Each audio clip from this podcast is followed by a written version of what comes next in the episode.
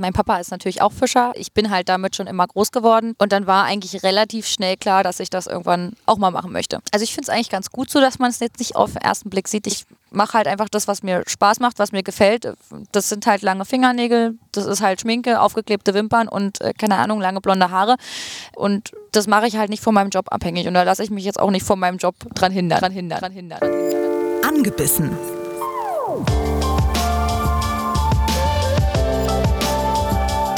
ABB Angel Podcast mit Frieda Rössler und Erik Mikan. Na, ihr Fischbuletten, wie geht's? Hallo und herzlich willkommen zu einer neuen Episode von Angebissen. Wir sind in Berlin, wobei ich zugeben muss, als ich heute Morgen hierher gefahren bin, dachte ich, das ist doch nicht Berlin. Das ist Ransdorf, Junge. Ja, es ist Ransdorf und es hat so richtig noch einen alten Ortskern. In der Mitte steht, so wie man das kennt, eine Kirche und drumherum entspinnt sich der Rest des Dorfes. Und wir sind genau an der Ecke gelandet, die zum Wasser ist. Ist jetzt nicht so ein Zufall bei einem Angelpodcast. Natürlich nicht. Ähm, wir sind bei der Fischerei Tamm. Richtig. Bei der Familienfischerei würde ich schon fast äh, nennen. Ähm, also wenn ihr euch irgendwie eine traditionelle Fischerei vorstellt, genauso sieht es hier aus. Also hier hängen natürlich die Reusen, hier stehen überall irgendwelche Paddel, irgendwelche Kescher rum. Ihr habt redgedeckte kleine Bütchen, ihr habt ein großes altes Haus, da vorne steht zum Beispiel eine Zahl dran, 1550, was ich sehe, und ein Barsch. Wir gucken hier aufs Gewässer, die Sonne steht ein bisschen hoch. Also es ist sowas von idyllisch. Wow. Genau, und es gibt eine Besonderheit, denn wir sind zu Gast bei Maria Tam. Hallo erstmal Maria. Hallo. Und vielen Dank, dass wir bei dir sein dürfen. Denn Maria ist, haben wir gerade noch mal von ihrem Papa gelernt, die erste Fischerin überhaupt hier auf diesem Gehöft und insgesamt in Berlin die erste Fischerin. Also ein absolutes Novum. Wir sind sehr, sehr gespannt auf das, was du zu erzählen hast. Wir wollen einfach mal einen anderen Blick kriegen. Klar, wir sind Angelpodcast, aber die Fischerei ist natürlich sowas wie artverwandt und äh, wir finden es halt einfach super spannend, äh, dass du dich für so ein Handwerk entschieden hast. Das ist es ja und äh, vor allen Dingen ja auch ähm, sagst, darauf habe ich halt Lust. Ein Männerberuf in Frauenhand. Ja, ist ja typisch. Das höre ich ja überall. Genau damit wollt, wollten wir anfangen. Ist das so ein typisches Klischee, wo du sofort sagst, oh Leute, komm, ihr könnt gleich wieder fahren? Oder setzt du dich damit auch auseinander? Ich schicke natürlich keinen weg, aber das höre ich jetzt auch von euch nicht zum ersten Mal. Ähm, also das ist eigentlich immer so das Erste, was ich höre, so ja, Frau im Männerjob, äh, wie geht denn das? Geht das überhaupt? Viele finden es sehr cool und sind dann total erstaunt, äh, weil man halt erstmal nicht denkt, dass ich sowas mache. Dann kommen halt aber auch immer direkt die Fragen, ob das überhaupt machbar ist, ob ich das hinkriege und alles. Also es gibt immer Leute, die davon mega begeistert sind. Dann gibt es auch immer ein paar Skeptiker, sage ich mal vorsichtig. Ja, aber das höre ich nicht zum ersten Mal. Na, wir werden uns auf jeden Fall auch noch selber davon überzeugen, denn wir fahren zusammen raus mit Maria und schauen uns mal an, ähm, ja, was bedeutet das denn überhaupt, Fischerin zu sein? Und äh, wir sind natürlich auch sehr gespannt, was dann da so in den Netzen drin landet. Also das hört ihr dann in der nächsten Woche, könnt ihr euch schon mal drauf freuen. Jetzt ganz zu Beginn erstmal die relativ simple Frage, warum wolltest du denn überhaupt Fischerin werden? Also das kam natürlich jetzt nicht von irgendwo her. Mein Papa ist natürlich auch Fischer, äh, ist halt ein Familienbetrieb, wie du schon gesagt hast. Der ja, hat halt mit 14 für sich so entschieden, ach, ich werde mal Fischer. Also da gab es jetzt auch keinen vorher in der Familie, der das gemacht hat. Und äh, ich bin halt damit schon immer groß geworden. Also wo andere Kinder wahrscheinlich schreiend weggerannt werden. Das war für mich so normal, wenn ich von der Schule gekommen bin, stand mein Papa im Schlachtraum und hat dann so die Fische geschlachtet. Also das war für mich so ein ganz normales Bild, was für andere Kinder ja jetzt nicht üblich ist. Bin damit halt schon immer groß geworden. Ähm, ja, auch mit dem Verkauf hier. Ich habe halt relativ Zeit schon immer mitgeholfen, so an den Wochenenden, so Fischbrötchen verkauft und alles. Und dann war eigentlich relativ schnell klar, dass ich das irgendwann auch mal machen möchte. Was heißt relativ schnell klar? Ist es, dass du gesagt hast, ich möchte unbedingt das mal übernehmen? Ist es, dass dein Papa gesagt hat, die Biologie, die können wir nicht umkehren, irgendwann muss das mal jemand weitermachen und wir wissen ja auch alle, die Berufsfischerei hat ja auch ein Nachwuchsproblem. Ja, ein Nachwuchsproblem in der Berufsfischerei gibt es in jedem Falle. Ähm ja, also ich würde sagen, eine Kombination aus beiden. Also es war schon immer von vornherein ziemlich klar, ich soll das machen oder es wäre schön, wenn ich es mache. Und viele Alternativen standen von der Seite von meinem Papa aus auch gar nicht so da. Also es war immer so, ja, du machst das dann schon. Aber am Anfang war ich natürlich erstmal skeptisch. Ne? Ich habe halt mal mitgeholfen, aber das ist natürlich nicht dasselbe, wenn man das richtig regelmäßig selber macht. Angefangen hat es mit der neunten Klasse, dass ich ein Schülerpraktikum hatte, wo ich dann natürlich mein Praktikum bei meinen Eltern gemacht habe. Dann hatte ich in der 11. Klasse bei meinem Fachabitur ein Praktikum, wo es darum ging, drei Tage die Woche Praxis zu haben und zwei Tage die Woche Schule. Das habe ich dann auch bei meinen Eltern gemacht und da war dann für mich die Entscheidung so endgültig definitiv, ich mache das weil ich halt wirklich dann mal alle Seiten mitbekommen habe, sowohl im Sommer, wenn schönes Wetter ist, als auch im Winter, wenn es dann der härtere Teil des Jobs ist. Und ja, von vornherein war halt für mich immer schon klar, ich habe halt drüber nachgedacht, was so Alternativen sind. Da ist mir leider nicht allzu, allzu viel eingefallen und ich habe halt immer gedacht, okay, das ist trotzdem besser, was ich hier haben könnte oder machen könnte und dementsprechend habe ich mich halt auch dafür entschieden. War denn Nein sagen überhaupt eine Option für dich? Ich denke schon, aber ich glaube, ähm, ja, mein Papa, der wäre schon ich glaube, der wäre sehr, sehr traurig gewesen. Also ich weiß auch nicht, was er dann gemacht hätte. Ich bin halt Einzelkind, also es ist jetzt nicht so, dass da noch fünf andere sind, wo die Option bestand, wo man sagt, der kann es machen. Deshalb ja wahrscheinlich auch eher dieser untypische Punkt Mädchen- und Männerjob. Äh, gab halt nur mich. ähm, ja, ich glaube, der wäre schon traurig gewesen. Ich glaube, der hätte auch nicht gewusst, was er machen soll. Weil letztendlich gesehen, was macht man denn mit so einer Berufsfischerei? So, wenn man irgendwann in dem Alter ist, dass man es nicht mehr selber machen kann bleibt ja nur verkaufen. Also die wenigsten holen sich ja irgendwie ein Fremdes dazu und sagen, ah, übernimm mal mein Business hier. Also stand es, glaube ich, gar nicht so richtig zur Option für ihn und er ist, glaube ich, auch sehr froh, dass ich gesagt habe, ich mache das. Und läuft bei dir jeder Tag gleich ab? Mm, nein, also jein. Also ich habe prinzipiell unter der Woche immer wieder wiederkehrende Aufgaben die halt gleich bleiben, die fest sind. Die zum Beispiel donnerstags fahren wir auf den Markt, da rüttelt sich nichts dran, das ist immer so. Aber ansonsten ist es jedes, jeden Tag ein bisschen anders. Also es gibt Tage, da fange ich im Sommer um sechs an oder halb sechs. Äh, jetzt im Winter eher gegen acht, wenn es dann spät, äh, spät hell wird. Ähm, und dann fahre ich auf Wasser, dann schlachten wir die Fische. Am Mittwoch wird immer geräuchert bei uns. Äh, da fange ich dann auch mal einen Moment später an. Also es ist jeden Tag ein bisschen anders und man weiß halt auch nie, wie der Tag so läuft. So Selbstständigkeit heißt ja selbst und ständig. Ne? Also es ist jetzt auch nicht pauschal gesagt, dass nach acht Stunden dann der Feierabend genau da ist. Also es gibt auch Tage, da fängst du um sechs an und sagst dir, na gut, dann schaffst du es ja früher. Bist dann um 18 Uhr fertig und sagst, gut, okay, lief dann doch nicht so. Also jeder Tag ist anders. Jetzt hast du ja schon ein bisschen erzählt, was du machst, aber was gehört dann so grob äh, geantwortet alles zu deinen Aufgaben? Was musst du alles drauf haben? Fische fangen. In jedem Fall Fische fangen wäre gut. Ähm, ohne dem wird es schwierig. Äh, ja, Fische schlachten oder weiterverarbeiten, halt räuchern, Fische filetieren. Wir haben halt bei uns die komplette Handelskette quasi vom Fang bis zum Verkauf. Alles, was dazwischen kommt, machen wir halt selber. Ja, Verkauf musst du auch ein bisschen talentiert sein. Also der Kontakt mit Kunden ist auch intensiv. Also musst jetzt äh, auch mit Leuten umgehen können. Ansonsten Fanggeräte bauen, Fanggeräte reparieren, instand setzen. Also die Reusen, die wir haben und die Netze, die sind alle selbst gebaut. Da kauft man sich dann quasi nur dieses Rohmaterial. Also da kommt dann so ein riesiger Ballennetz hier an und das war's. Und alles, was dazugehört, muss man dann halt quasi selber zuschneiden, zusammensetzen, anstricken. Also relativ komplex. Ist ein bisschen vergleichbar wie beim Angeln, Erik, oder? Man kann sich natürlich das auch alles schon gebaut kaufen, aber letztendlich sucht man sich dann auch nur, wie Maria das gerade gesagt hat, die Rohstoffe und macht dann lieber seinen eigenen Mist draus.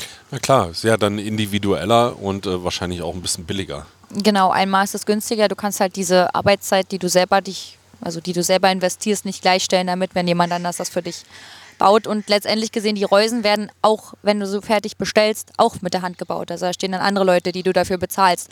Und dementsprechend äh, kostet es dann auch sehr viel Geld. Also da kann so ein Fanggerät mal schnell zwischen 6.000 bis 10.000 Euro kosten. Und davon okay. nur eins. Und davon haben wir aktuell zwölf stehen. Also, dass man mal so ein Gefühl hat, was man an Geld investieren müsste, erstmal um überhaupt diese zwölf Reusen zu haben. Mhm. Und deshalb bauen wir die halt selber, weil du natürlich da bedeutend günstiger kommst und du kannst sie halt so bauen, wie du sie für richtig hältst. Und ist das so das gängige Klischee, dass der Fischer im Winter in seiner warmen Stube sitzt und seine Netze äh, flickt oder auch strickt? Ja, definitiv ja. Also äh, ich finde es immer schon langsam ein bisschen ätzend. Also es ist meistens immer so die Zeit, wenn, ähm, wenn das Wasser zufriert. Was sollst du auch anderes machen? Fische fangen kann sie nicht. Also hast du ziemlich viel Zeit. Meistens kannst du auch keine Fische verkaufen, weil du ja keine gefangen hast. Hast du ganz viel Zeit, um Netze zu stricken. Und also es macht ja auch Spaß, aber nach dem sechsten Tag acht Stunden lang macht es dann keinen Spaß mehr. Mein Papa ist da immer Feuer und Flamme, der baut da Netze en masse, also wirklich, der steht teilweise den ganzen Sommer hier, wenn er Zeit hat, immer Netze bauen, Netze bauen. Macht mir auch Spaß, aber ich kümmere mich halt auch viel um die anderen Sachen, die halt drumherum anfallen, damit er richtig nach alter Schule die Netze bauen kann. Von den, von den ganzen Aspekten, die du gerade benannt hast, was ist denn das, was du am liebsten machst? Mm, zum einen tatsächlich der Verkauf, hat zwar am wenigsten mit dem Fischefangen zu tun, aber halt dieser Kundenkontakt, das finde ich sehr schön. Also gerade weil man halt auch ja nicht quasi als Angestellter hier arbeitet, wo man sagt, nein, hier ist mir eigentlich scheißegal so, sondern dieser Kontakt zu hören, oh, ihre Produkte schmecken so lecker, wir kommen seit Jahren zu ihnen und das ist immer wieder toll und alles. Da freut man sich natürlich, das ist besseres Feedback kann man ja nicht bekommen. Äh, und zum anderen natürlich aber auch das Fischefangen. Also gerade im Sommer ist es natürlich, gibt es wenig schönere Sachen, die ich mir vorstellen könnte. Wenn andere dann teilweise bei 30 Grad im Schaden erstmal zwei Stunden im Stau stehen, dann im Büro sind, äh, da sitze ich halt auf dem Wasser. Ist zwar auch Arbeit und ist zwar auch körperlich schwere Arbeit, aber sehr schön trotzdem. Jetzt müssen wir natürlich auch fragen, gibt es Dinge, die nicht so cool sind an deinem Beruf? Denken wir mal so an Sinneswahrnehmung wie Geruch oder andere Dinge. Ja, der Geruch ist natürlich jetzt nicht das Angenehmste, wenn ich jetzt was anderes sagen würde. Ich glaube, das glaubt mir keiner. Ja, gerade so beim Fischeschlachten oder so äh, kann es dann schon mal ein bisschen intensiver riechen. Ja, man kann sich damit arrangieren. Ich fand es am Anfang schlimmer. Ich finde sie jetzt immer noch nicht schön und angenehm, aber äh, man arrangiert sich damit. Aber am Anfang war es wirklich ganz schlimm. Äh, da habe ich immer das Gefühl gehabt, wenn ich zwei Wochen in der Berufsschule war und zwei Wochen schon gar keinen Fisch mehr in der Hand hatte, hatte ich trotzdem das Gefühl, meine Hände riechen nach Fisch.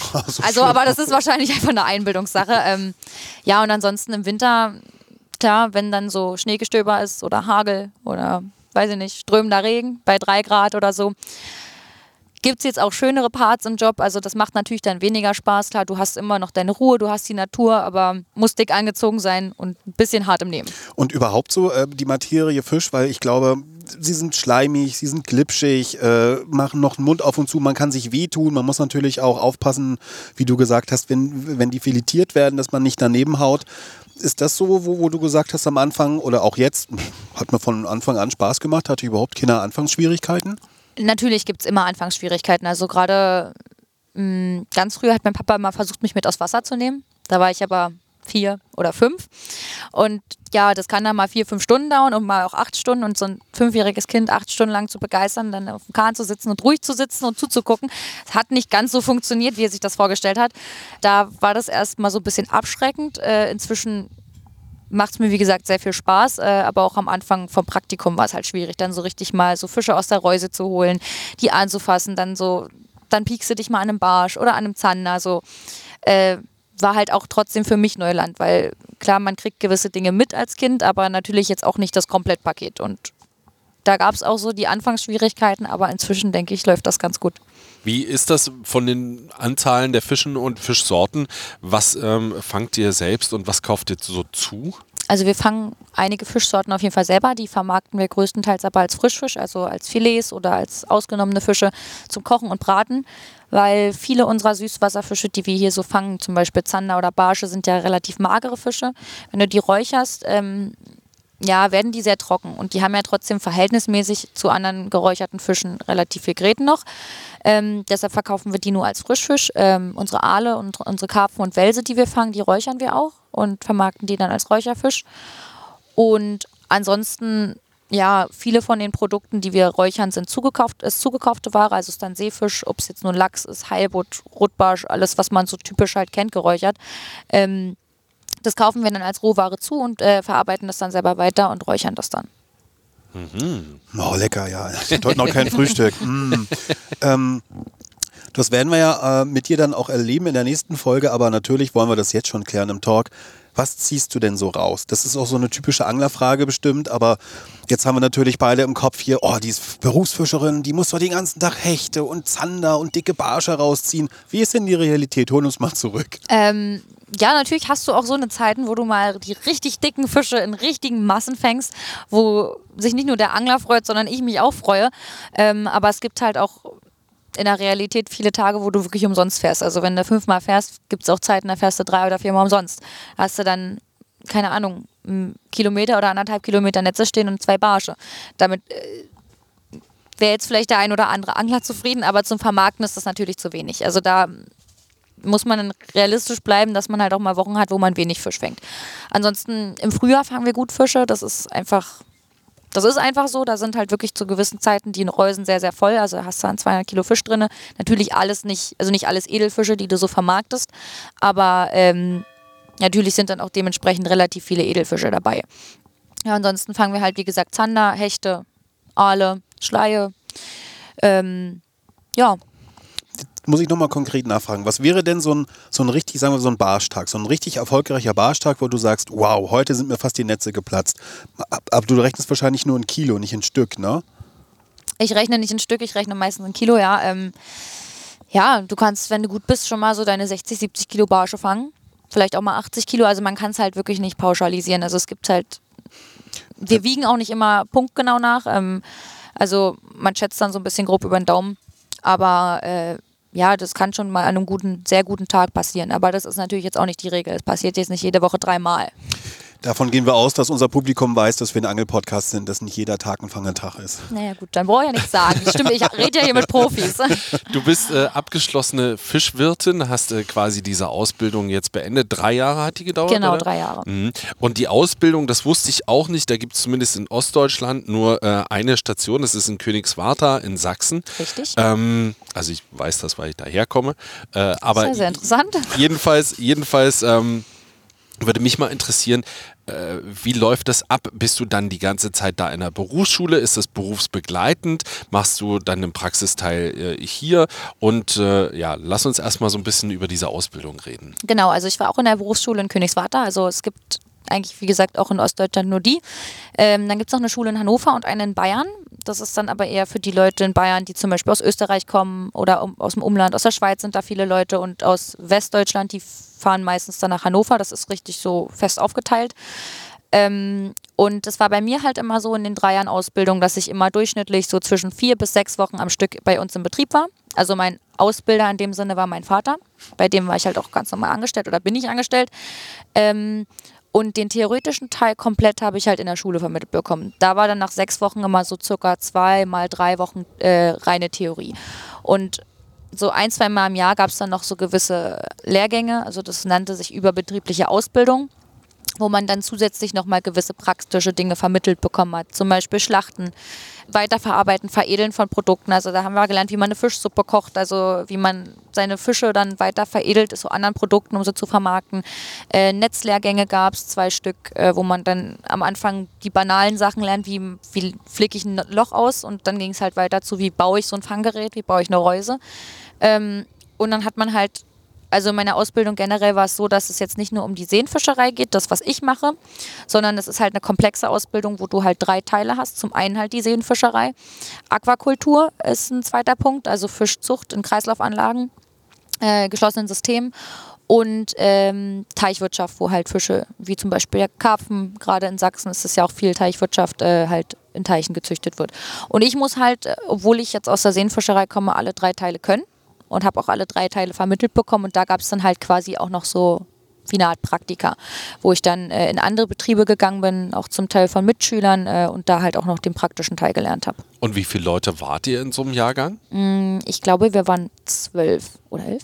Elf oder zwölf. Ähm, und davon waren tatsächlich, bevor die Frage gleich noch kommt, noch zwei weitere Mädchen. Aha. Ähm, äh, ja, die waren auch beide aus Familienbetrieben. Und ansonsten eine reine Männerdomäne. Aber es gibt halt auch Jahrgänge, da ist gar keine Frau dabei, mal halt wie bei uns drei oder mal eine. Also es, aber eher die geringere Anzahl.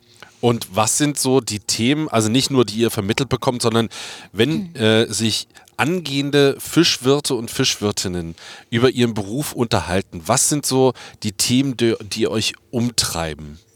Also die erste Frage, die ich immer stelle, fängst du gut Fische? Weil ich immer wissen will, ob die besser Fische fangen als ich oder schlechter. Ist immer sehr interessant, äh, gerade wenn man so selber gerade mal eine tote Zeit hat, sage ich mal, will man immer wissen, ob es bei den anderen auch so ist. Mhm. Ja, worüber spricht man noch so? Na, generell so den Beruf, was da so los ist. Man hat ja nicht so viele Berufskollegen. Also man kann sich auch eigentlich an einer Hand zählen. Man kennt auch jeden, dadurch, dass es so eine kleine Branche ist und ja, generell, was so im Beruf los ist, ob es was Neues gibt, ist immer interessant zu wissen. Gibt ja auch äh, aktuelle Entwicklungen, die zum Beispiel die Angelszene ja auch nachhaltig beeinflussen. Zum Beispiel ähm, das, was euch auch direkt dann betreffen wird, Klimawandel, Wetterumschwung. Äh, wir haben immer mildere Winter, wir haben ein extremes Wetter gefühlt, wo wir ne, nicht mal diese leichten Übergänge haben, sondern jetzt war es ja auch dieses Jahr so, ne, wir hatten mal total heiß, dann wieder kalt, dann wieder heiß Gibt es auch solche äh, Themen, dass ihr euch darüber austauscht, weil das ja Auswirkungen hat, dann wahrscheinlich das, was du meintest, hast du gut gefangen, hast du schlecht gefangen? Ist definitiv ein großer Punkt, weil es halt auch wirklich äh, den Fang beeinflusst oder beeinträchtigt im schlimmsten Fall. Also gerade diese Wetterumschwünge, von denen du gesprochen hast, es wird immer extremer. Also wir haben im Hochsommer immer mehr heißere Temperaturen, immer länger anhaltend heiße Temperaturen. Das heißt, wir haben immer mehr Sauerstoffmangel in gewissen Bereichen im See, ähm, immer mehr Wasserpflanzen, die wachsen. Also da ist es dann teilweise inzwischen so, dass wir bestimmte Teile von einem See im Sommer gar nicht mehr befischen können. Die lassen wir komplett außen vor, weil unsere Fanggeräte da so voller Wasserpflanzen sind, dass du teilweise Probleme hast, die wieder aus dem Wasser zu bekommen und dann stehst du drei Tage und versuchst irgendwie wieder diese Wasserpflanzen rauszubekommen. Und generell auch dieses wechselhafte, dieses heute 20 Grad, morgen nur noch 8, äh, ist natürlich auch ein Problem. Also dieses Jahr war generell alles ein bisschen komisch mit den Fischen. Man hat, wir wissen es ja auch nicht genau, man hat ja immer so seine, ja, so seine Vorahnung, wie es so läuft, oder man hat ja Erfahrungswerte und das trifft dieses Jahr gar nicht zu. Also komplett anders. Also wir haben im Herbst keine Stürme gehabt, wir haben jetzt im November 20 Grad gehabt. Nicht so, wie es sonst eigentlich immer ist. Äh, jetzt hast du gesagt, dass du das natürlich bemerkst, dass da ein Wandel stattfindet. Merkst du das auch schon an den Fangbeständen? Ist es dann wirklich so dieses Jahr gewesen, dass du weniger fängst oder fängst du einfach nur anders? Hm, man fängt anders zum einen, das ist richtig, aber man merkt auch immer mal wieder äh, Unterschiede im Fischbestand. Also wir sehen ja gerade zum Beispiel beim Zander, der Mögelsee ist ja sehr gut für den Zander. So merken wir halt, dass wir zum Beispiel gerade nur sehr große Exemplare fangen, also diese mittlere Größe eigentlich, die sonst immer relativ oft und häufig vorgekommen ist, die ist jetzt gerade gar nicht da, die fangen wir nicht. Ähm, und wir merken halt auch, dass wir zum Beispiel letztes und vorletztes Jahr im Frühjahr und im Herbst in unseren Reusen sehr wenig Jungfische hatten und kleine Zander hatten, was halt darauf schlussfolgern lässt, dass halt gewisse Jahrgänge einfach ausgeblieben sind was halt auch mit so unterschiedlichen Temperaturen zu tun äh, haben kann, weil ja gerade der Zander sowieso sehr empfindlich ist, was das Leichen betrifft und auch äh, die Zanderbrut sehr empfindlich ist. Und wenn da irgendwie gewisse Temperaturen nicht passen oder das reicht schon, wenn, wenn man eine kleine Schicht oben auf dem Wasser hat und die Fische das nicht schaffen, äh, durchzukommen, um beim ersten Mal äh, quasi nach dem Schluff Luft zu holen, dann sterben die schon. Also da ist der Zander sehr, sehr empfindlich. Und das merkt man jetzt auch, dass da teilweise Jahrgänge fehlen und da gehen wir halt stark davon aus, dass entweder die nicht durchgekommen sind oder dass sie gar nicht erst ableichen konnten, weil halt so ein Fisch auch sehr viel spezielle Gegebenheiten braucht, äh, um abzuleichen. Also es reicht schon, wenn da die Tageslänge oder die passende Temperatur, also die Temperatur nicht stimmt, dann leicht so ein Fisch teilweise gar nicht erst ab. Könnt ihr das mit einer gewissen Hege äh, ausgleichen? Das wäre ja logisch. Ähm, ja, bedingt. Also wir besetzen trotzdem aktuell kein Zander im Mögelsee, weil halt einmal der Zanderbesatz sehr, sehr teuer ist äh, und zum anderen halt auch trotzdem auch die Satzzander Schwierigkeiten haben, teilweise durchzukommen. Also da hast du eine sehr, sehr, sehr geringe Rate von Fisch, der dann hochkommt äh, und irgendwann mal fangbereit ist. Äh, und trotzdem sind halt die Gegebenheiten immer noch sehr gut im Mögelsee, warum halt ein Zanderbesatz nicht von extrem Nöten wäre. Wir besetzen aber zum Beispiel einmal im Jahr über Brandenburg und einmal im Jahr über Berlin äh, Glasaale oder halt vorgestreckte Aale, je nachdem, ähm, um den Aalbestand wieder quasi stabil zu bekommen. Und das machen wir jetzt seit 13 Jahren und da merkt man langsam auch wirklich Unterschiede, äh, dass man mehr Aale fängt. Ähm, ansonsten besetzen wir jedes Jahr Karpfen und was man natürlich auch noch machen kann, um gerade zum Beispiel den Zander oder generell jede Fischart äh, quasi ein bisschen zu fördern in der, in der Vermehrung, äh, wir bauen halt noch Laichplätze, wo dann halt die Fische, gerade zum Beispiel Zander, äh, explizit ableichen können. Was heißt das? Also wie, wie, wie gestaltet sich das ähm, praktisch? Da gibt es verschiedene Varianten. Also oftmals in der Praxis sind entweder so Leichnester oder zum Beispiel so Tannenzweige so zusammengebunden zu so einen Bündeln. Ist immer äh, gängig. Ansonsten in der Zucht nehmen sie dafür so Fußabtretermatten, diese braunen mit den Borsten da dran, aber das ist natürlich jetzt für den Mögelsee nicht so praktisch, also meistens äh, Tannenzweige. So, jetzt waren wir lang genug alle freundlich miteinander, weil schließlich ist hier eine Berufsfischerin in, in einem Angelpodcast und natürlich geht es dann auch darum, wie sieht es denn jetzt aus, der große Beef? Berufsfischerei, Freizeitanglerei. Äh, die Berufsfischer angeln uns Anglern und Anglerinnen alles weg. Äh, die Anglerinnen und Angler plündern dauernd die Netze, halten keine Abstände. So alles Blödsinn. Jetzt rollen wir das mal richtig auf. Ähm, wir müssen Abstand halten, die Angelszene, aus gutem Grund. Wie siehst du das? Wie ist so dein Verhältnis zu Anglerinnen und Anglern? Ist das wirklich ein ganz schlimmes, zerrüttetes Verhältnis mhm. oder liegt es einfach daran, Leute, lasst miteinander reden? Ich würde sagen, das ist ganz, ganz unterschiedlich. Also kann ich jetzt so pauschal gar nicht beantworten. Prinzipiell habe ich gar nichts gegen die Angelszene. Ich finde das super, was ihr alle macht. Ich finde es auch immer faszinierend. Ich muss auch sagen, von Angeln habe ich gar keine Ahnung, weil Fische fangen mit Netzen und Angeln, das, was ihr macht, sind zwei komplett verschiedene Paar Schuhe. Und äh, da ich als Hobby nicht äh, angeln gehe, habe ich davon auch absolut gar keine Ahnung. Ähm, aber ich finde, ein Miteinander müsste eigentlich möglich sein. Also wir versuchen auch immer so, ähm, also ein gutes Verhältnis zu den Anglern zu halten. Ne? Ihr, ihr, kauft natürlich auch unsere Angelkarten. Also davon haben wir natürlich auch wieder was. Andererseits besetzen wir von dem Geld auch wieder Fische. Damit habt ihr davon auch wieder was. Also es ist quasi ein Kreislauf. Ähm, aber ich finde, da sollte eigentlich ein Miteinander möglich sein. Aber man hat natürlich immer Angler, aber das kann man natürlich jetzt nicht pauschalisieren, die dann sagen, ja, der Fischer, der fängt mir alle Fische weg. Und äh, keine Ahnung, ist der Böse so nach dem Motto. Ähm, ja, wie gesagt, wir versuchen halt immer so einen See im Gleichgewicht zu halten. Wir fangen natürlich auch Fische raus. Natürlich, wir wollen damit auch unser Geld verdienen. Keine Frage, aber wir versuchen auch gerade mit dem Geld über die Angelkarten äh, für Fischbesatz zu sorgen. Und ich denke, da ist ein Miteinander eigentlich von meiner Seite aus zumindest gut möglich. Na, allen Fisch könnt ihr ja gar nicht wegfangen, weil ich kann mir vorstellen, ihr beeinflusst ja mit den Größen der Netzmaschen natürlich auch die Größe der Fische, die ihr fangen könnt. Genau. So, das mal zu dem einen Ding. Und das andere ist ja auch, es gibt ja bestimmte Vorschriften. Ne? Ich darf nur bis zu 100 Meter an eine Reuse ran. Genau, ihr müsst, äh, oder jeder, egal ob jetzt ein Angler oder Bootsfahrer, äh, sollte eigentlich 100 Meter von den Fanggeräten Abstand halten. Da geht es jetzt weniger darum, dass wir Angst haben, ihr klaut uns die Fische weg. Aber gerade zum Beispiel, wenn du so Boote hast oder sowas, die vor den Reusen ankern und dann ist ein bisschen Wind, der Anker ist nicht richtig fest, dann schieben die sich in die Reuse rein und machen dann halt leider Schaden, was halt äh, für uns viel Aufwand und auch viel Kosten bedeutet und deshalb ist halt dieser Abstand da soll dann eigentlich eingehalten werden. Ansonsten machen wir halt auch gerade mit den Stellnetzen äh, eine sehr selektive Fischerei. Also das heißt, wir können durch verschiedene Maschenweiten, die wir uns aussuchen, verschiedene Fischgrößen fangen und schon vorher, sag ich mal, ein bisschen erahnen, welche Fischart wir fangen würden. Ähm, Ansonsten haben wir auch Mindestmaße, also wir dürfen auch nicht alles und jeden Fisch mitnehmen, so wie wir gerade lustig sind. Ähm, außer natürlich bei Weißfischen. Das ist natürlich wieder was anderes. Da machen wir ähm, eine Massenbefischung, also das ist ja eine Massenfischart und da machen wir sogar noch eine Befischung, dass der Bestand wieder niedriger wird, dass dieses Gleichgewicht im See besser ist. Da haben wir richtige Befischungsaufträge vom Land Berlin, äh, die quasi dem See zu entnehmen. Und ansonsten äh, kann ich nur sagen, ich möchte ja nicht nur heute und morgen davon leben, ich möchte ja auch in zehn Jahren noch davon leben und mir nicht nächstes Jahr einen neuen Job suchen müssen. Also ähm, versuche ich ja sowieso nicht gegen, sondern mit der Natur zu arbeiten. Und eine andere Sache, entschuldige, dass ich dich unterbreche, ist, die du, die du auch schon angesprochen hattest. Fischwilderei. Erik und ich lesen davon immer wieder schockiert, dass es anscheinend Menschen gibt, die zu euren Stellnetzen, zu den Reusen gezielt fahren, um die zu plündern. Hast du das schon erlebt und kannst du das irgendwie nachvollziehen? Ähm, ja, damit haben wir gerade in den letzten Jahren häufiger zu kämpfen. Sowas gab es natürlich vor 30, 40 Jahren auch schon. Dann war aber mal wieder eine Zeit lang Ruhe und gerade in den letzten drei, vier Jahren haben wir damit wieder öfter zu tun. Also da gibt es dann wirklich bestimmte Stellen oder bestimmte Seen, zu denen wir wenn wir hinfahren, nur noch unsere alten Netze mitnehmen, wo wir sagen, wenn die weg sind, dann tut es zwar weh, aber nicht ganz so dolle, wie wenn ich jetzt die nagelneuen aus dem Schrank hole. Ähm, und haben halt immer wieder damit zu kämpfen, dass halt äh, Stellnetze durchgeschnitten sind, rausgezogen werden, auf einen Haufen geschmissen werden, wo wir natürlich als Fischer auch da können wir uns noch so gut auskennen, keine Chance haben, die wiederzufinden.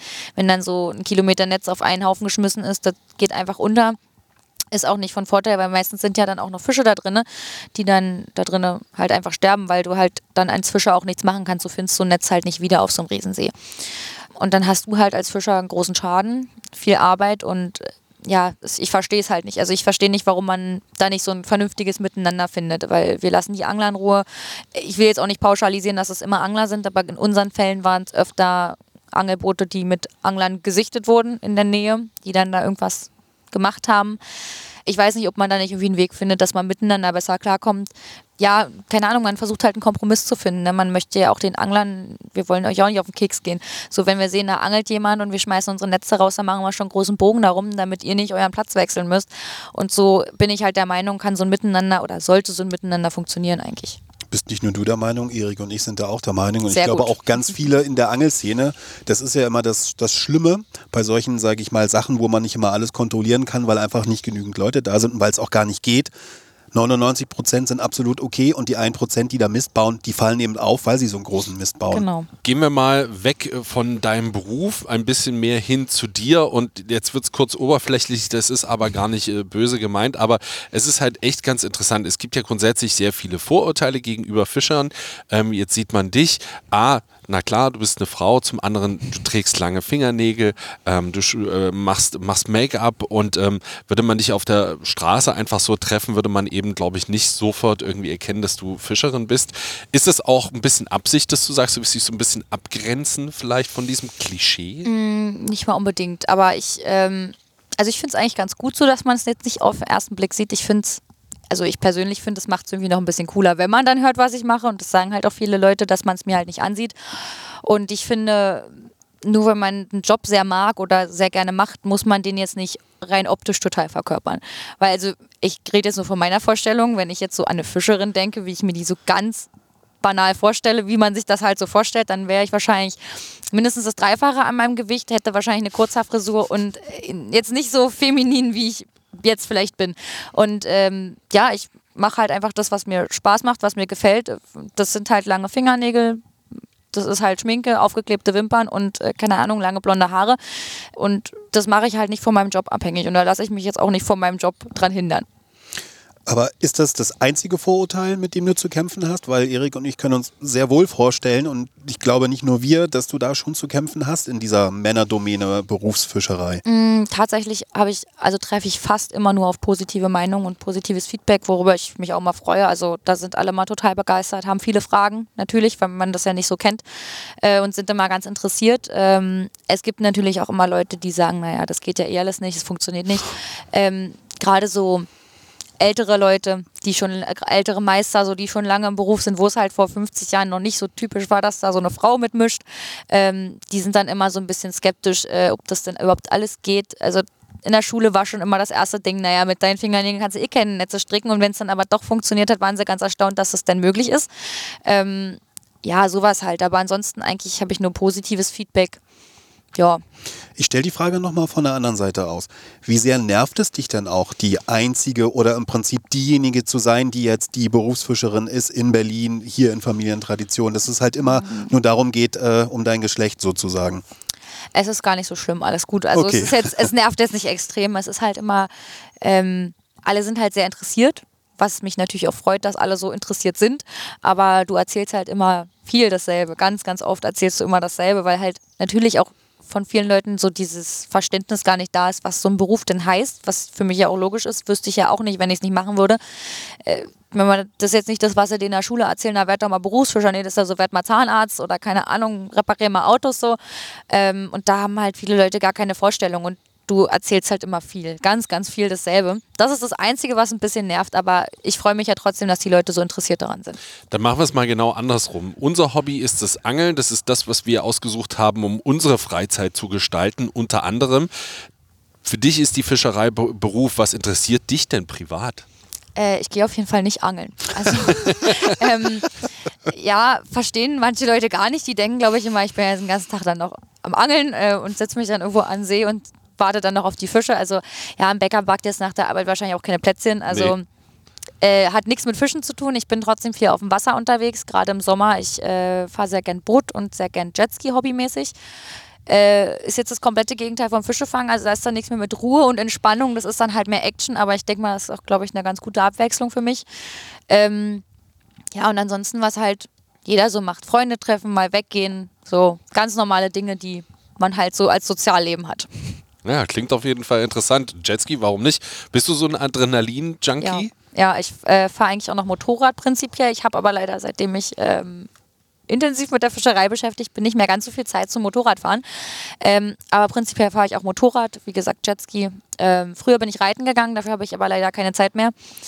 Ähm, ja, und die restliche Zeit bin ich dann tatsächlich auch mit Arbeit ausgelastet. So ein Pferd kann man auch mal schlecht auf so ein Boot mitnehmen. Ja, das macht sich immer doof. Ne? und das ist auch das beste Hobby als Kind für deine Eltern. Jetski und Motorradfahren, das lieben sie bestimmt, ne? Ja, naja gut, aber den Jetski kann man in die Ecke stellen und der braucht dann nichts. So ein Pferd ist dann schon wieder ein bisschen anspruchsvoller. Das stimmt auf jeden Kommen Fall. Kommen wir doch mal ganz kurz zum Pferd, äh, vom Pferd zurück zum Fisch. Ähm, was ist denn dein Lieblingsfisch und die dazugehörige Zubereitung? Weil wir sprechen ja mit einer Expertin. Oh, also ich esse generell sehr gerne Räucherfisch, also verschiedenste Sorten, da esse ich eigentlich fast alles. Was schmeckt mir denn nicht so von Räucherfisch? Ich weiß gar nicht. Eigentlich esse ich, glaube ich, alles an Räucherfisch. Ähm, Butterfisch zum Beispiel. Butterfisch schmeckt mir sehr gut. Ja? Okay. Habe ich auch keine Verdauungsprobleme wie so manch anderer. Mir geht es danach immer Dann- super. Ich habe da gar keine Probleme. Dann muss ich kann- überhaupt nichts erzählen, sehr gut. kann da so ein Riesenstück essen und mir geht's super. ähm, ja, Räucherfisch ist total lecker, finde ich. Ansonsten, ich esse gerne Fisch, aber ich esse nach der Arbeit nicht noch so oft Fisch und stelle mich dann abends noch nach so einem Langtag in die Küche und brate noch oder koche noch viel Fisch. Aber wenn ich das dann mal mache, ähm, schmeckt mir Barsch und Zander sehr gut. Generell eigentlich alle unsere Süßfische sch äh, schmecken, finde ich, sehr gut. Aber alles andere ist natürlich dann vom Zeitaufwand ein bisschen aufwendiger. Deshalb tendiere ich dann oft zum Barschfilet oder zum Zander, weil es halt einfach schnell geht. Ja, aber ansonsten esse ich eigentlich fast alle Fische. Nicht alle, aber fast alle. Und bei Barsch und Zander, wie du gesagt hast, ganz klassisch, weil es schnell gehen muss. Filetieren, Filet, Salz, Pfeffer, melieren auf der Haut. Was Genau. machst du lieber? Zack, Ähm, fertig. Nicht, nichts irgendwie was Exotisches. Äh, nö, einfach simpel und einfach. Also meistens mache ich, wenn ich schon mache, Filet mit Haut, dass ich die vorher schuppe, weil du dann natürlich die knusprige Haut auf einer Seite noch hast. Entweder mehlieren oder manchmal auch gerne richtig panieren, dass es so richtig schön knusprig ist.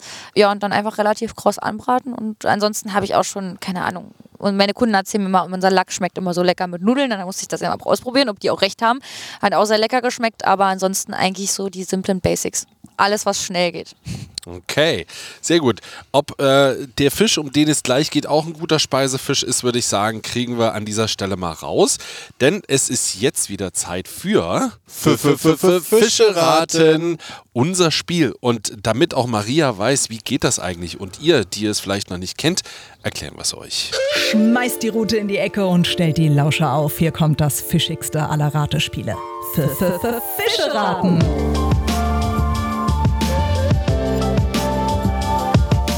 lieber Gast, trittst gemeinsam mit Frieda gegen Erik an. Der hat sich einen Fisch überlegt, den ihr gemeinsam erratet. Gesucht werden nur einheimische Fische.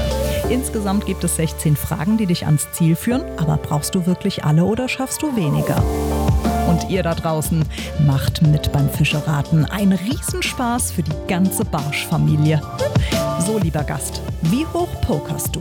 In wie vielen Fragen willst du den heute gesuchten Fisch erraten? Guckt Maria mich mit großen Augen an. Denkst du gerade nach oder? Ja, ich hoffe, ich mache mich jetzt hier nicht voll zum Obst. Also wäre ja jetzt ganz fatal, wenn ich ein Fischchen nicht erraten kann als Berufsfischerin. Aber das wird schon. Ja, und wie viele Fragen? Also du hast 15 mögliche Zahlen, Mhm. nee 16. Du musst sie nicht chronologisch stellen, ne? einfach quer durch den Gemüsegarten, aber ist ja so ein bisschen ein Trau dich Spiel. Also wie wenig Fragen, was denkst du? Wie viel willst du dir geben? Du hast ja auch Frieda noch an deiner Seite. 16 sind es, naja, sechs. Okay. Sechs ist, sechs So ist eine vielleicht gute so ein ganz Ansage. gutes Mittelmaß, damit ich nicht zu wenig und nicht zu viel Sechs ist nehme. eine gute Ansage und sie löst es dann in zwei. Pass Ja, auf. genau. Das Möglich ist grundsätzlich, grundsätzlich erstmal eine gute Idee. Ähm, genau, und dann kannst du dir überlegen, mit welcher Frage du anfangen willst. Ähm, Raub oder Friedfisch? Ein Raubfisch. Okay, Guck mal, Raubfisch. Wollen wir abwechselnd machen? Können wir machen. Oder wollen wir uns beraten und du stellst die Fragen, weil du bist ja die nee, Gastgeberin? wir können uns abwechseln, das ist kein Problem. Wenn wir Raubfisch haben, bei Raubfisch gibt es auch immer Mindestmaßen Schonzeiten. Ne? Mhm. Und damit kann man auch immer schon sehr viel eingrenzen. Und da du eine Berufsfischerin bist, hast du das alles im FF. Zur Not weiß ich noch, habe ich noch ein bisschen Halbwissen dazu. Deswegen wäre meine zweite Frage sofort die Frage Nummer 6, die wir stellen. Ja? Gibt es ein Mindestmaß, ein Fanglimit oder eine Schonzeit für dich? Ja, es ist sogar in Berlin und Brandenburg gleich, weil wir das immer für beide Bundesländer ansagen. Es gibt keine Schonzeit, aber das Mindestmaß sind 50 Zentimeter. Okay. Ich brauche noch eine Frage. Ja, ja, dann äh, macht einfach weiter. Ähm, Was denn? Hast du schon eine Idee, Frieda? Na, die drei klassischen Raubfische fallen ja raus. Hecht, Zander, Barsch. Ja. Für Hecht und Zander gibt es eine Schonzeit. Ja. Und für Barsch gibt es kein Mindestmaß von 50 Zentimeter, weil das wäre ja der Wahnsinn. Da würdest du ja ganz schön wenige mitnehmen So, können. die drei fallen raus. Was fällt denn dir dann noch an heimischen Raubfischen ein? Wels. Hat der eine Ja. Schonzeit? Nee. Wird der ziemlich groß? Ja. Der Wels. Na Moment, Moment, Okay, Moment, okay. Moment. Ähm, das wäre ein möglicher Kandidat und äh, ich habe vielleicht noch ein ganz bisschen an Aal gedacht, aber da gibt es ja kein Mindestmaß von 50 Zentimetern. Das wäre ja auch Riesenteile. Ja, dann müsstest du auch mal eine Weile. Deswegen meine Empfehlung. Gibt es irgendeine Frage, die mit Größe zu tun hat? Ähm, mm, mm, mm. Durchschnittliche Größe und Gewicht. Also die mittlere Länge habe ich, das sind 40 bis 60 Zentimeter. Das Gewicht weiß ich jetzt leider nicht im Durchschnitt. Maximal noch, aber da muss man immer ein bisschen vorsichtig sein, ist 1,50 Meter und das Gewicht bis 8 Kilo. Aber mittlere Länge sind 40 bis 60 Zentimeter. Okay, dann pass auf, wir haben nur ans Süßwasser gedacht. Ach so. Ja, ich habe jetzt nur an meine Fische gedacht, die ich hier ich, so fange. ich, ich natürlich auch. Ich glaube, wir haben nur ans Süßwasser gedacht. Wir sind bei Frage, das war die dritte Frage, die Maria gestellt hat. So, wie kriegen wir das denn jetzt hin? Wollen wir die Frage stellen, aber eigentlich wissen wir ja, dass wir im Salzwasser sind. Oder fällt dir, weil Wels ist raus, ne? Wels ist raus. Aal auch. Aal ist auch raus. Dann Fällt dir noch ein Süßwasserraubfisch ein? Weißt du was? Ich glaube, wir gehen jetzt einfach mal Richtung Aussehen. Jetzt haben wir die Größe, jetzt wissen wir, wie groß er wird, wie schwer. Aussehen klingt gut. Was hat denn eine bestimmte Farbe bei dir? Augen, Flossen oder der Körper? Und welche Farbe ist denn das? Mhm. Also die Frage beantworte ich mehrfach. Die juvenilen Exemplare sind farblos und durchsichtig. Erwachsene Exemplare sehen auch unterschiedlich aus, aber im Normalfall ist der Rücken gräulich-bräunlich bis dunkelgrünlich, die Körperflanken und der Bauch gelblich bis weißlich. Klingt jetzt doch wieder wie ein Aal, oder? Prinzipiell gerade wegen dem durchsichtig, wenn sie ähm, klein sind, klingt es jetzt erstmal wieder nach dem Aal. Durchschnittsgröße haut hin, Maximalgröße haut hin. Wie viele Versuche habe ich, eine Fischart zu sagen? Muss ich mich auf eine festlegen? Naja, wenn wir richtig sind, haben wir richtig. Und wenn wir wenn- falsch sind, sind wir falsch. Mindest, Mindestmaß 50 Zentimeter, keine Schonzeit. Da erwischt, erwischt uns Erik, glaube ich. Ich weiß es nicht aus dem Kopf. Wie war nochmal die Durchschnittsgröße? Die Durchschnittsgröße sind 40 bis 60 Zentimeter. Es haut hin noch, die, Das auch die ist jetzt gar Maximal. nicht so abwegig. Warte mal. Ich glaube, die Maximalgröße hat mich ein bisschen. Weißt du, war, Deswegen die, war sehr, immer- die war sehr hoch angesetzt, oder? Ja, weil dann wird immer das angegeben, was halt wirklich als Maximum irgendwann mal kleiner Tipp. Frage Nummer 7 könnte uns eventuell weiterbringen. Frage Nummer 7. Hast du eine unterteilte oder eine durchgängige Rückenflosse? durchgängig. Aal wird immer wahrscheinlicher. Wir sind bei Frage Fünf. 5. Komm, wir machen es eine unter und gehen all in. Oder fällt dir noch was anderes ein? Weil mir fällt jetzt kein Meeresräuber ein, der das erfüllt. Okay, wir könnten uns jetzt nochmal mit der Salz- oder Süßwasserfrage absichern, aber eigentlich können wir, können wir beim Aal Ich bin bleiben. bei dir. Also, lockte ein. Der Aal, bitte. Ist richtig. Komm Sehr schön. Sehr gut. Ja, ich fand es ganz interessant, äh, weil äh, als äh, Frieda abbog mit äh, Mindestmaß 50 Zentimeter, nee, dann ist kein Aal, dachte ich so, okay, ab diesem Zeitpunkt wird es sehr interessant jetzt, weil er es ja quasi schon ausgeschlossen hat. Ich war aber absolut verwirrt, als die 1,50 Meter kam. Also da habe ich dann, äh, das ist aber wirklich das mit Abstand größte da Exemplar, so, das jemals mal Wels kann es ja gefangen nun nicht wurde. sein, die wären ja definitiv größer, aber ein Aal mit 1,50 hatte ich nur noch nicht. Nee, Mich also hat das, so- ist auch echt Ich selten. wusste nicht, dass es keine, keine Schonzeit gibt für Aal, aber klar, warum? Genau, also Mhm. ganz interessant ist noch, dass natürlich jetzt eine absolut schlechte Zeit ist, dass sie sozusagen auch wirklich in der kalten Jahreszeit das Fressen so gut wie komplett einstellen und eben die beste Fangzeit äh, zwischen Juni und August ist. Was ich, mir vorher nicht so klar war. Ich hätte auch gesagt, wie bei vielen anderen Fischen, eher früher, aber Mhm. Aal ist ein super Sommerfisch auch. Aber du hast sechs Fragen angesagt, wir haben fünf gebraucht. Naja. Also, äh, du hast dich überhaupt nicht zum Obst gemacht. Im Gegenteil. Nein, alles gut. Äh, ich hätte, aber klar, ich weiß, es ist auch immer einfach zu sagen, ich hätte mit anderen Fragen angefangen. Ja. Ja, aber natürlich, wenn, man den Fisch schon kennt, genau, dann ist wenn das natürlich weiß, einfach zu sagen. Absolut. Ähm, Maria, vielen, vielen lieben Dank für die Einsichten in äh, dein berufliches als auch in dein Seelenleben als Fischerin. gerne. War auf jeden Fall sehr interessant und aufschlussreich. Und äh, das bleibt es ja auch. Denn nächste Woche geht es für uns zusammen mit dir auf den Fisch. Fischerkahn. Und äh, dann sind wir mal sehr gespannt, was dann da so in den Netzen bzw. in den Reusen drin ist. Freue ich mich sehr drauf. Vor allen Dingen bin ich gespannt, ob es denn wirklich unseren erratenen Fisch nicht doch noch gibt in irgendeinem Netz oder irgendeiner Reuse, weil äh, jetzt ist es ja angeblich nicht so gut, wie wir gehört haben. Da bin Wir ich mal werden gespannt, was da rauskommt.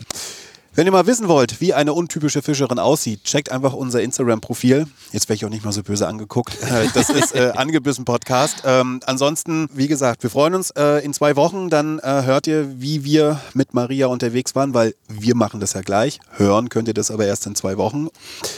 Hat sehr viel Spaß gemacht. Lieben Dank auch von mir, Mir auch. für die Einsichten, dass wir auch vielleicht mal so ein bisschen Angel-Fischer-Beef äh, nicht unbedingt klären konnten, aber, Aber festgestellt haben, beide Seiten verstehen es nicht, warum beide Seiten so blöd sind. Und toll, wirklich auch toll hier. Ganz herzlichen Dank für die Einladung. Sehr gerne. Ich will jetzt immer Petri Heil sagen. Vielen Dank, Maria. Bis bald. Sehr gerne. Bis dann. Tschüss. Angebissen. Der Angelpodcast vom RBB mit Frieda Rössler und Erik Mikan. Hat's euch gefallen? Dann gebt uns die Flosse, lasst eine Bewertung da und abonniert unseren Podcast. Dankeschön, wir finden's hechtig gewaltig.